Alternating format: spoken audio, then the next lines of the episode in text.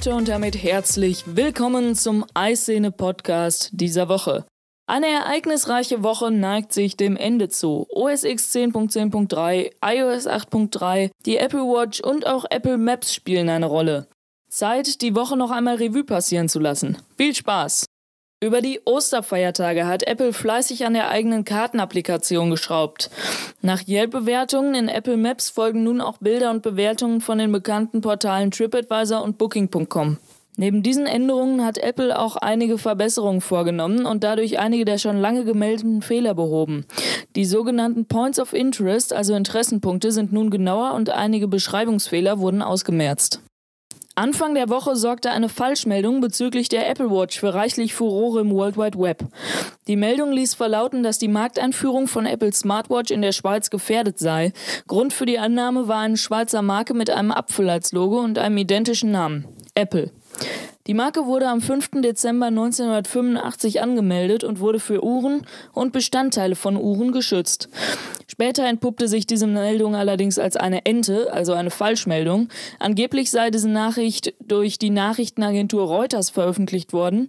Diese wusste allerdings gar nichts von ihrem Glück. Eine Schweizer Anwaltskanzlei brachte dann Klarheit, der Marktstart der Apple Watch in der Schweiz ist nicht gefährdet. Zum Verkaufsstart in der Schweiz ist leider nichts Näheres bekannt. Auf der offiziellen Apple-Seite stand zu Redaktionsschluss immerhin erhältlich 2015. Wir bleiben bei der Apple Watch, denn dort hat Apple kurz vor Verkaufsstart in Deutschland und weiteren Ländern nochmal ordentlich die Werbetrommel gerührt.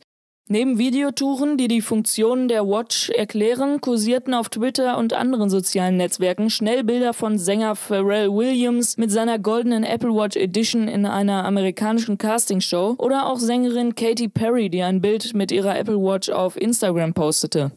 Meiner Meinung nach eine interessante Marketingidee. Schließlich sind Promis über diese sozialen Netzwerke häufig vernetzt und teilen auch sonst schon einmal private Dinge, persönliche Interessen und weiteres mit ihren Fans.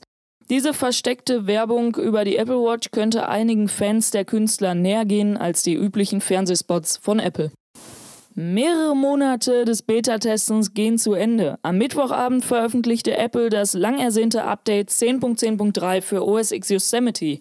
Mit an Bord waren selbstverständlich die neue Foto-Applikation, die die bisherigen Lösungen iPhoto und Aperture ablösen soll. Dazu später mehr. 300 neue Emojis, Force-Touch-Funktionalitäten und viele kleine und große Verbesserungen. Die neue Foto-App kam nur bedingt gut an. Viele Nutzer von Aperture beschwerten sich über die fehlenden Funktionalitäten. Viele Nutzer von iPhoto über die Unübersichtlichkeit und das vollkommen andere Benutzerinterface. Sicherlich verlief das Release auch nicht bugfrei, denn viele Nutzer klagten auch bei uns im Forum über Importprobleme ihrer iPhoto-Mediathek. Bei größeren Mediatheken stößt die neue App offenbar an ihre Grenzen.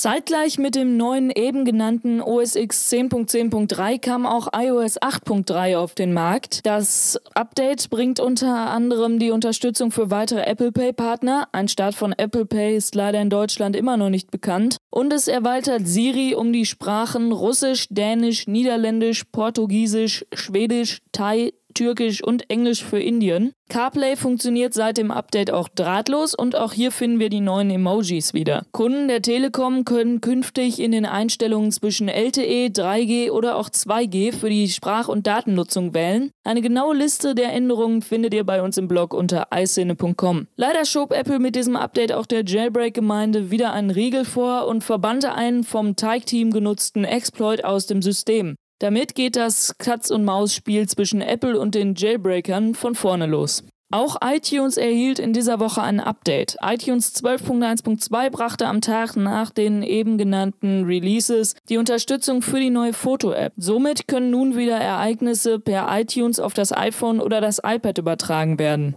Zusätzlich liefert es für das Fenster Informationen einige Anpassungen und verbessert die Stabilität.